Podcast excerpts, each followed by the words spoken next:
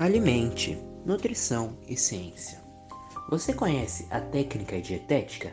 Não? E quanto aos seus instrumentos?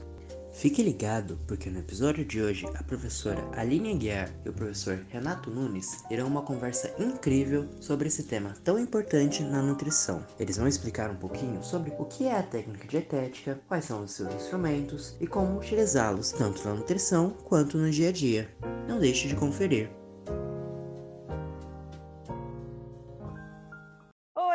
Hoje o alimento está diferente, né? Um bate-papo entre nós dois sobre o que a pois gente é. sabe fazer e vamos falar um pouquinho com os nossos ouvintes.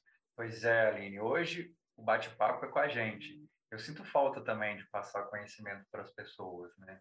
E falando em conhecimento, você agora é a craque da técnica dietética, né? Que é o nosso tema de hoje. Né? Falar sobre a técnica dietética, os instrumentos da técnica dietética, a importância né, de usar ela na formação do nutricionista e na prática do nutricionista, né?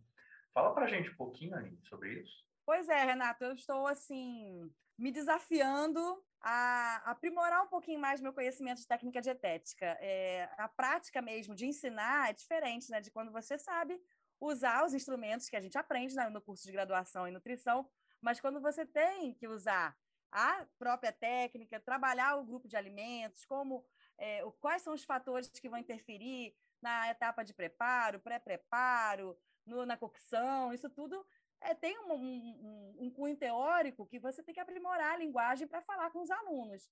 E aí, hoje, nesse bate-papo, a gente vai tentar é, traduzir um pouquinho mais essa prática do nutricionista com o alimento, que é a base da nossa profissão, a gente trabalha com alimento, às vezes a gente quer extrapolar um pouco mais e ir para os suplementos, né, e coisas mais é, cápsulas, né, algo assim, mas a gente tem que pensar é, que a base nossa é o alimento, a gente tem que saber também falar com o nosso paciente, com nossos clientes, como preparar um alimento.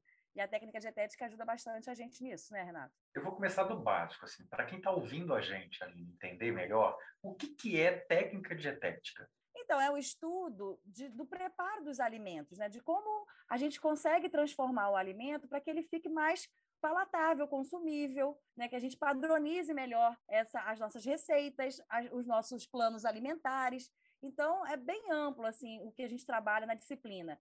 Então, assim, a, a parte básica para começar tudo, e às vezes até os alunos, né, quem é ouvinte aqui, estudante de nutrição, às vezes fica um pouco atordoado com a ficha técnica, que é o momento que ele vai ver assim um instrumento, um formulário que padroniza como que você vai fazer aquela receita. Né? O que, quais alimentos que vão entrar naquela receita? Quanto que eu tenho que, que comprar de alimento para confeccionar um bolo, por exemplo, um arroz, um feijão? E aí, nesse momento, os alunos vão vendo a padronização de como é o trabalho do nutricionista e vão entendendo o que é aí outras informações que a gente vai trabalhar como per capita. A gente vai falar aqui, né, Renato? Per capita, peso bruto, fator de correção, medida caseira. Então, assim, a técnica dietética, pelo que eu entendo, é isso: trabalhar o alimento, ensinar ao nutricionista a trabalhar o alimento para que ele fique mais é, é, palatável, consumível pelo cliente e pelo paciente, pela, pela clientela, enfim, né? Porque a técnica dietética vai falar um ponto, mas você pode trabalhar isso na clínica, na UAN, na unidade de alimentação e nutrição, né? E aí me fala também a sua opinião, o que, que você acha para complementar? É, eu sou suspeito porque eu sou um nutricionista híbrido, né? Eu gosto muito da clínica, mas eu gosto muito da produção da dietética. E eu acho que na prática clínica, é, saber dietética faz uma diferença incrível, porque você consegue aplicar os conhecimentos técnicos da nutrição na mesa e no prato para o indivíduo. Então, quando a gente pensa assim, olha, eu preciso dar, por exemplo, tantos miligramas de cálcio para o indivíduo. Eu preciso saber, numa porção, por exemplo, quanto de cálcio tem. Aí eu preciso saber da porção, eu preciso saber dessa medida. Tá, tecnicamente, a gente, enquanto nutricionista, a gente consegue chegar a esse número. Mas eu tenho que transformar isso para uma medida caseira, que é para aquele indivíduo que eu estou prescrevendo conseguir dosar isso.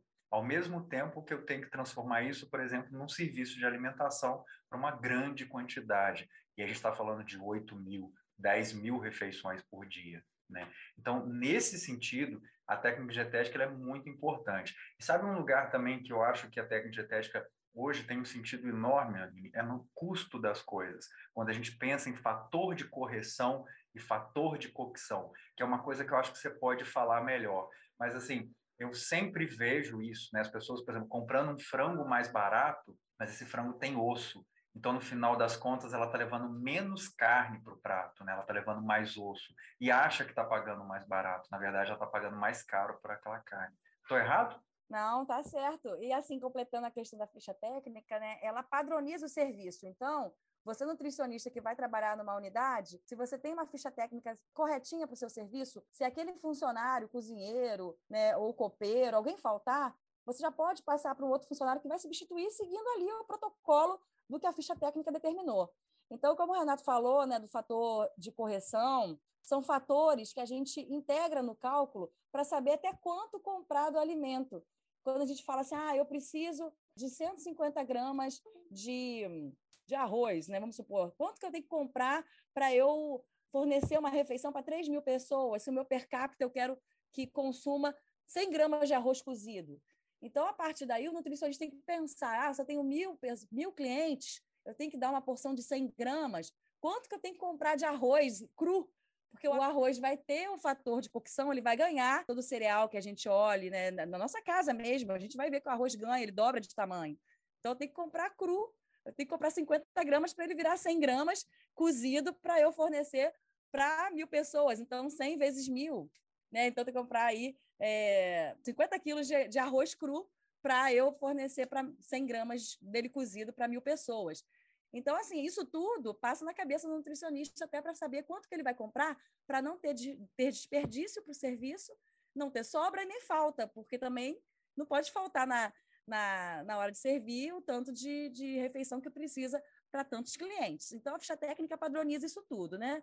E aí a gente precisa muito trabalhar fator de correção, que é essa correção que a gente faz da perda é, do alimento, como o Renato falou, por exemplo, eu quero comprar um, um, eu quero trabalhar com filé de coxa, mas a coxa, se eu compro ela com osso, eu tenho que desossar essa coxa, então vai ter um fator para corrigir a retirada do osso. Então, por exemplo, se eu compro uma abóbora, a abóbora inteira, ela vai ter um fator de correção, porque eu vou considerar o peso dela crua, com a casca, com as sementes, que é o peso bruto, dividido pelo peso líquido, que é quando eu tiro a casca e a semente. Então, quanto que fica desse fator? Ah, é 1,2? É 1,3? Então, na abóbora que eu quero crua e limpa, eu tenho que multiplicar por 1,3 para eu saber que com casca eu vou ter um peso dela limpo e cru é, para gerar uma porção para mim, né, como nutricionista. Então, esses fatores ajudam no serviço. Claro que tem tabelas, né? Gente, quem está ouvindo a gente aqui sabe disso, tem tabelas para consultar, para ser um norte né, de fator de correção de várias frutas, várias hortaliças, de carne, de ovos. Tem vários fatores de correção para a gente consultar. Mas o nosso serviço pode ter uma pessoa, um funcionário tão habilidoso, né, que faça um pré-preparo tão bom, que ele não vai desperdiçar tanta batata ali na casca, quando a gente vai fazer um descasque da batata, né? Às vezes vai muita batata ali no meio da casca e vai desperdiçar aquela parte. Mas se eu tenho uma equipe muito bem treinada, eu diminuo o meu fator de correção. Então, eu economizo na hora da compra, né? Porque eu vou ter uma hortaliça mais íntegra para eu, eu usar no preparo. A mesma coisa é a economia, como o Renato falou, ah, não, eu vou comprar uma, uma hortaliça um pouco mais inferior, porque está um pouco mais barata, mas na hora o fator de correção vai vir muita parte amassada, apodrecida, que eu vou ter que descartar, e aí eu vou perder muito. Então, às vezes, a economia não é tão vantajosa. Então, isso tudo uhum. o nutricionista avalia no serviço. Por isso que é importante ter nutricionista em serviços de alimentação. Isso quando a gente é, fala de, uma, de empresas grandes, né? E aí a gente vai pensando agora nessa fala aqui de empresas, a gente pensa também na nossa casa não é? Nos desperdícios, nas coisas que a gente compra além, o que sobra. Nossa, eu fiz uma, um almoço aqui para a família, tinham cinco pessoas e parecia que, que eu fiz para dez. Então, uhum. tem algo ali que está que tá fazendo com que eu compre mais e prepare mais sem necessidade. E existem, inclusive, nutricionistas que são especializados nisso, né? Que eles trabalham no home care e fazem toda a parte de personal diet que a gente fala. É, você sabe que eu gosto muito de história, né? Você falou isso da batata, eu lembrei de uma vez que uma colega minha estava falando que o, o, fator de correção da batata dela não batia, né? E me pediu ajuda, e ela estava gastando muita, muita batata. ela tinha um funcionário extremamente metódico que colocava a batata para descascar, e a gente, né, num, num restaurante industrial, a gente tem um descascador de batata, para quem não sabe. E é uma, uma lixa que vai lixando essa batata até ela tirar a casca. Só que esse funcionário ele era muito metódico. Então ele só desligava o descascador quando a batata estava redondinha. Então ele ia gastando a batata até a batata ficar redonda. E óbvio, isso aumentava muito Nossa. o fator de correção dos alimentos. O, o que o aparelho demorou... elétrico, isso. o que o aparelho né, fazia. É. E isso a gente demorou um tempão para descobrir que ele fazia isso. E uma coisa que a técnica dietética também é importante, esse fator de correção, de cocção é importante, é quando você pensa, por exemplo, na prática clínica dos obesos, que você, por exemplo, entre dar um arroz e dar um macarrão, o que, que daria mais saciedade para esse indivíduo? O macarrão, ele hidrata mais do que o arroz, então ele, uma quantidade de carboidrato que você vai dar, você consegue dar um volume maior de macarrão é, comparado a um volume de arroz. Para uma pessoa que está diminuindo o volume de comida e tem muita fome, isso é muito importante. Isso é técnica dietética. Então, assim, só retomando o que a gente estava falando, você percebe que assim, isso varia de local para local, esses fatores, né? Cada local tem um, um número adequado pela praticidade, pelo equipamento, pela destreza do funcionário, mas é diferente, por exemplo, o porcionamento entre uma criança. Então, se você vai trabalhar numa creche, por exemplo, ou se você vai trabalhar com adultos, ou se você vai trabalhar, por exemplo, com estivador de porto, que o prato é gigantesco, que é o pessoal que come muito. Então, essas tabelas que a Aline citou, elas existem, elas são raras, a gente está tentando, inclusive, né, como grupo, fazer uma tabela que tá com, já está com 3.200 alimentos, o per capita de 3.200 alimentos, mas não existe na nutrição uma tabela única, onde a gente possa consultar e ela sirva para todos os, os, locais ou para todas né, as condições. E isso é muito, muito legal, né? E, e a técnica dietética também passa pela composição, como eu falei, né, do macarrão, do arroz. E aí essa composição muitas vezes ajuda a gente a identificar algumas coisas. Nesse sentido, a gente tem os rótulos, né, Aline? Me explica um pouco sobre esses rótulos, explica para a gente é, como que se faz esses rótulos ou qual a importância deles no uso do, do dia a dia. Então, até na ficha técnica a gente trabalha muito a composição nutricional da receita, que seria aí uma, um rótulo, né? Saber quanto, é, quanto que a porção vai fornecer de caloria, carboidrato, proteína, lipídio, fibra, sódio. Então, a gente é, é o que é necessário ter, ter num rótulo e também na sua preparação você saber o que está fornecendo naquela porção. É, a gente tem um episódio aí do Alimente anteriormente, né, que a gente fala especificamente de rótulo, e ali eu traduzo bem o que, o que cada fator ali, cada informação é, descreve dentro de um rótulo de alimentos. Mas também é importante a etiquetagem das coisas. Quando a gente abre um pacote de cereal e sobrou, ou algum outro é, ingrediente de alguma receita e sobra, é importante colocar uma etiqueta, transferir para uma embalagem, colocar a etiqueta, identificar com o dia que está lá da validade da, da embalagem, quando foi o dia que você abriu, para saber que tem um prazo para seguir. Não é o que a gente às vezes vê aí equivocadamente em trabalhos né, que a gente sabe que acontecem em vários restaurantes, por exemplo, que pedem para trocar a validade, porque já está acabando a validade, vai lá e muda a data só para burlar ali uma vigilância. Mas a gente, como profissional ético, tem que saber que a, o prazo de validade de qualquer produto é importante porque você está trabalhando com pessoas e se você é, usar um alimento que perdeu a validade pode causar um risco aí de uma toxificação alimentar, qualquer outra doença gastrointestinal aí, coletiva, que você é o responsável técnico por, por responder por aquilo. Então, é, essa é, é uma organização importante numa unidade. E também, Renato, quando você estava falando lá anteriormente na medida caseira, voltando lá na ficha técnica, a medida caseira é muito importante. Às vezes a gente fala coisa é, para os alunos, né, estudantes, que parece é óbvio, falar de uma xícara de, de chá, um copo duplo, mas entender que tem uma, uma xícara de chá cheia, média, nivelada, tem uma colher de sopa cheia, nivelada, uma xícara de chá cheia, rasa, e identificar o volume dessa xícara. Porque quando a gente vai fazer um plano alimentar, a gente não pode falar para o nosso paciente, por exemplo, que eu já vi, né, corrigindo trabalhos e tudo, ah, é meio copo de iogurte. A pessoa vai comer meio, meio copo de iogurte? Não, ela vai comer um copo inteiro. Então, às vezes colocam porções que não, não fazem sentido. Por exemplo, que a gente já sabe que 100 gramas, 80 gramas de arroz, aí joga, colocam 200 gramas para completar a tabela lá, não, porque eu tenho que completar a caloria, está faltando carboidrato, vou jogar um tanto de arroz aqui para essa pessoa comer. E aí fica sem bom senso nenhum, sem critério, e a, a alimentação não fica equilibrada, adequada para o perfil né, do seu paciente. Então, a medida caseira é você entender o que é, é executável pela pessoa, né? Você não vai falar para ele comer meia banana. Ele vai comer uma banana inteira. É um damasco e meio. um damasco e meio. Então, são algumas coisas que a gente vê, assim, que não faz, fazem muito sentido.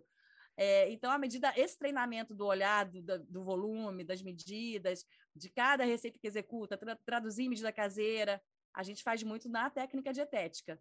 E esse olhar vai, vai se acumulando até a formação do nutricionista, que a gente espera que ele tenha essa visão na vida profissional, né? É, e essa rotulagem, e, e como você falou, né, você é, anotar no alimento, né, fazer uma etiqueta do alimento, isso é muito importante, porque alguns alimentos, principalmente as farinhas, elas começam a ter alguns parasitinhas ali dentro, né, alguns insetos, que acabam deixando toxinas inflamatórias e substâncias alérgicas, que a gente não percebe a olho nu. Mas, por exemplo, eu já abri farinha de mandioca, que tinha uma nuvenzinha em cima da farinha. E aquilo dali tá cheio de toxina, aparentemente não tem nada. E aí eu fui descobrir, essa farinha estava na gaveta há mais de ano, só que ela ficou no fundo da gaveta e a funcionária é, achou no fundo e botou para frente. Né? Ela tinha caído atrás da gaveta, né? E ela estava usando isso, e eu falei assim, não, não pode usar, já está vencido, já acabou. Então, quando, quando a gente tem um produto que está vencido, né, que a gente passa a usar esse produto, na verdade, esse produto já está oxidado, ele pode estar contaminado é, por insetos ou por outras substâncias, né? E isso não vai fazer bem para a gente. Então, respeitar esse prazo de validade é importante. E a gente volta para a técnica dietética, na questão da compra e aquisição. Por que está sobrando? Por que, que você está tendo que jogar produto fora? Porque você não está fazendo um bom planejamento de compra e de uso dos seus produtos. Então, é, é importante esse etiquetamento e, e, muitas pessoas têm feito uma coisa que é interessante, né, a nível doméstico, é compra comunitária para dividir as, a, as coisas que compram, já que ela usa pouco, então faz uma compra comunitária e divide. Isso é uma coisa para os dias atuais fantástico. E aí você vai usar de novo a técnica dietética, pensando em per capita, em quantidade, em custo, né? em quantas receitas você vai fazer com aquele produto e quanto tempo ele vai ficar armazenado. Então, a corporativismo, né? fazer uma corporação, isso pode ser feito entre família, entre amigos, é muito legal. É, o pessoal que compra orgânico normalmente faz isso. Quer falar? Orgânico é. faz as cestas, né? Eles vendem a cesta e acaba juntando ali um grupo e faz uma encomenda e partilha o valor. É bem, funciona bem. É. Só para a gente entender o quanto que a técnica dietética é importante, né? E a, né? e a construção desse saber da nutrição, ele, ele ajuda na economia do país e na, e na economia doméstica. Fazer o seu dinheiro render. Porque você não jogando fora, você já está economizando. Você comprando em maior quantidade, você tem desconto. Então, se você junta, por exemplo, um grupo, faz ah, vamos dividir para tanto, ó, eu quero parte disso, tanto. Gente, eu já vi muito isso com café, com feijão também, o pessoal compra em grande quantidade, e a, arroz diferente, como arroz vermelho, arroz negro, o pessoal também se junta para comprar em maior quantidade. Né? É, eu já vi e no aí, orgânico morangos, morangos, compram mais morango. caixas de morango, que é uma morango mais perecível, né? Então junta um grupo e divide ali o valor, somente orgânico. É, e uma coisa que eu percebo é a dificuldade que a gente tem hoje é, em relação às ferramentas de uso da nutrição, como, por exemplo, essas tabelas de alimento, onde vão ter a composição dos alimentos, onde vai ter o per capita, onde vai ter fator de correção, fator de cocção e a, o fator de hidratação, que é o quanto de água que esse produto absorve.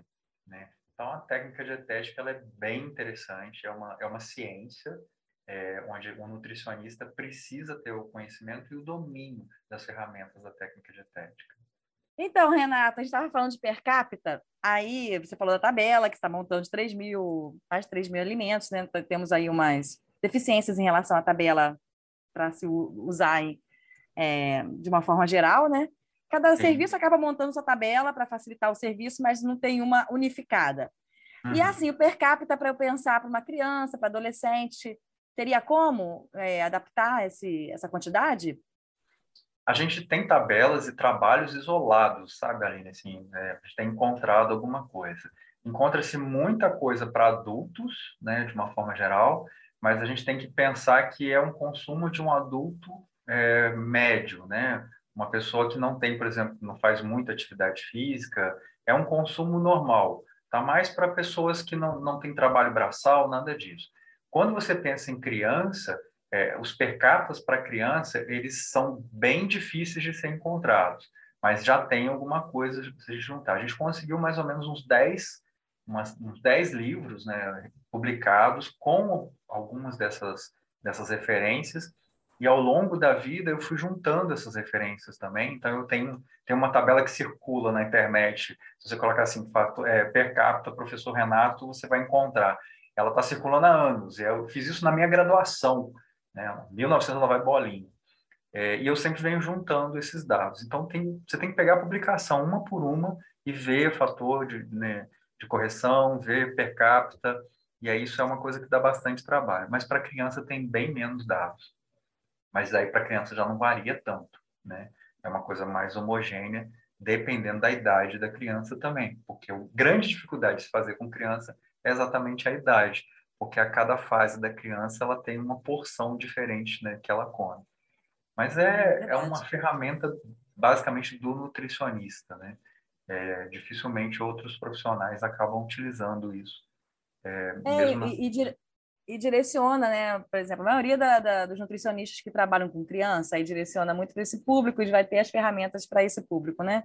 Sim. Igual quem tem um buffet que atende aniversários infantis. Então, vai ter seu padrão né, para esse per capita. Então, a questão é cada serviço montar a, o que é necessário para acontecer, né, para fazer as receitas. Uhum. E é uma coisa que a gente usa no dia a dia e não percebe, né? Quantas vezes você tentou fazer, as pessoas tentam fazer reunião e vão fazer um churrasco. Ah, o quanto de carne que compra? Né? Quanto cada pessoa come de carne, né? Então dá mais ou menos uns 300 Quantos salgadinhos? É, quantos, quantas coxinhas, quantos risoles vai comprar? E é uma coisa que sempre me perguntam, é muito engraçado isso. Então tem né, publicações especializadas com esses dados né, mostrando, mas não é uma coisa fácil de achar, não. É bem, é bem complicado de juntar tudo isso. Quando a gente conseguiu juntar, né, e, e quem fez isso foi, foi a Patrícia, que já é nutricionista, né, a Patrícia conseguiu juntar esses. Eu fui colocando as publicações para ela, que eu tinha armazenado durante 10 anos, e ela foi catalogando uma por uma. E a gente teve um cuidado grande na tabela de falar da onde é a referência daquilo e fazer um fator, um per capita médio, né, de todas as publicações que, que a gente encontrou né, sobre aquele produto. Então, quando você pega assim, banana, tem 10 publicações sobre o tamanho da banana. Aí a gente fez um per capita médio que acaba sendo mais real, porque se você pega de cada publicação né, um tamanho, junta tudo, você tem ali um fator médio que é, que é interessante. Mas não é, é uma coisa mutável, fala que é uma coisa orgânica, né? é só uma referência para a gente seguir. É a prática do, do, profissional, a prática do nutricionista, é, é a prática do chefe de cozinha, que muitas vezes determinam assim, tá, eu fiz o tanto de arroz, mas aí se eu coloco, por exemplo, um arroz a piemontese, eu vou fazer mais, vou fazer menos. Né? Se eu tenho duas opções de prato, né? se eu tenho exemplo, carne moída e eu tenho salsicha, eu faço mais carne moída ou faço mais salsicha? Mas se eu tenho estrogonofe e carne assada, por exemplo, qual, que eu, qual é a quantidade que eu faço de estrogonofe, qual é a quantidade de carne assada que eu faço? Eu falo que eu já passei boas noites sem sono em serviço de alimentação, tentando pensar né, numa, numa logística, numa fórmula mágica que definisse o que as pessoas gostam. O que você faz é, faz a primeira vez, testa, e aí as próximas vezes você acerta. Né? Mesmo assim, dependendo da quantidade, varia. E ainda tem um fator, né, Aline, que é, se é véspera de feriado ou é próximo a feriado, o número de pessoas muda também né, na composição e na quantidade do que você está servindo. Então, é uma ciência, e isso a gente nem discute. E é uma ciência dominada por poucos, né? Poucas pessoas têm esse know-how. Né? E isso é muito legal. É...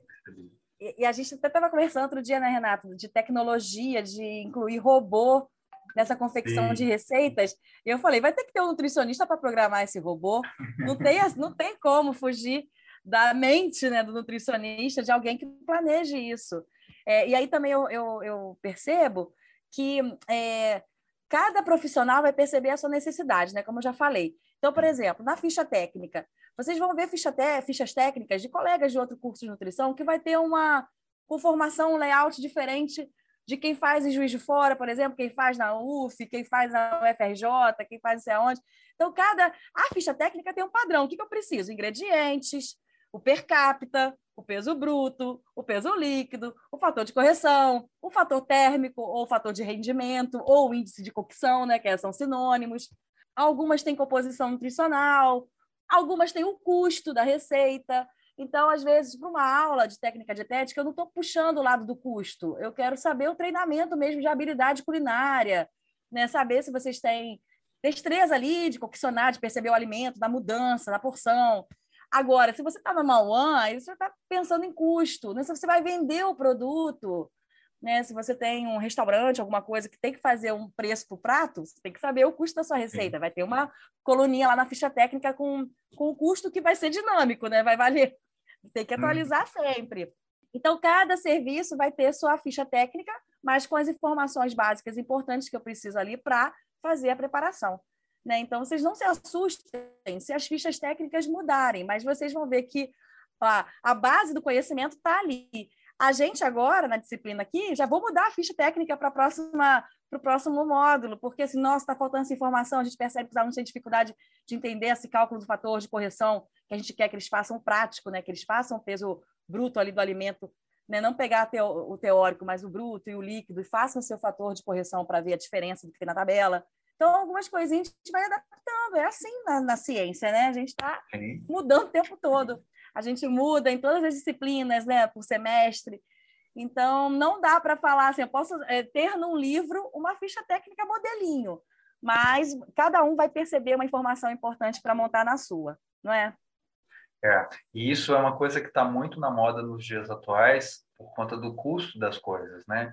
É, essa semana eu recebi de uma de uma desses portais que tem na internet, né, é, de divulgação de notícias, um portal grande de uma parte de saúde voltada para a nutrição, que existe um nutricionista que você pode contratar o serviço no portal, que você recebe cardápios semanais e esses cardápios vêm a quantidade para né, que você precisa comprar por pessoa e ele entrega isso junto com a ficha técnica, o cardápio, a lista de compras, o modo de preparo e o rendimento. Eu achei muito interessante como que a nutrição cresceu e como algo que para a gente que é nutricionista é simples passou a ser um produto, né, onde as pessoas estão vendendo esse conhecimento.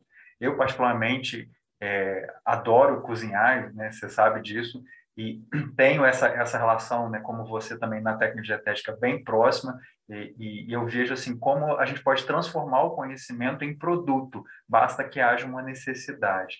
E aí você pensa no custo, pensa no rendimento, pensa nas sobras e no desperdício. Bom, como é que a gente transforma isso num produto? Simples, a gente coloca para a pessoa que, dependendo do número de pessoas, ela já tem isso já calculado para ela, entrega isso como produto. Eu achei fantástico. Se eu não fosse nutricionista, eu compraria. É. Ia facilitar muito, muito a minha vida, porque aqui em casa quem faz isso sou eu. É. E a mente empreendedora, né, Renato? Uma coisa assim muito que legal. a gente faz, né, habitualmente, está virando aí um produto e ele está conseguindo ter o é. seu mercado, com certeza. E uma coisa também importante é que a gente tem que estar sempre com a visão do que recomenda o guia alimentar para a população brasileira em relação às receitas, né? Então a gente tem que preconizar aí menos sal, menos ultraprocessados, né? mais alimento in natura, mais tempero é, natural, ervas, enfim, tudo que o guia alimentar é, preconiza para a população. Então, a gente está sempre pensando nisso para uma alimentação mais saudável. É isso, né, Aline? É, eu acho que tá bom. Conversamos bastante, né, Renato? Espero que os ouvintes interajam com a gente, coloquem dúvidas também, né? Lá no, nos comentários tem no Instagram. É, e a gente está aí disponível para sempre conversar. É sempre bom lembrar que o Alimente espera de vocês mais interação, sempre, porque a gente está à disposição também para responder, né, como a Aline falou, as dúvidas e sugestões. Né? De repente você também quer ouvir alguma outra coisa né, que a gente não tenha falado, é só falar para a gente, porque aqui é o Alimente, Nutrição e Ciência. E este foi mais um episódio. Esperamos que tenham gostado.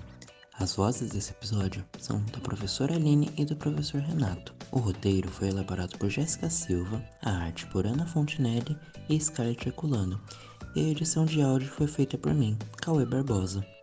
O projeto conta com o apoio das pró-reitorias da Universidade Federal de Juiz de Fora e da Universidade Federal Fluminense. Você pode nos seguir no Instagram para saber mais e se manter informado sobre os próximos episódios. Alimente Nutricão e Ciência. Fiquem bem e continuem alimentando esta ideia.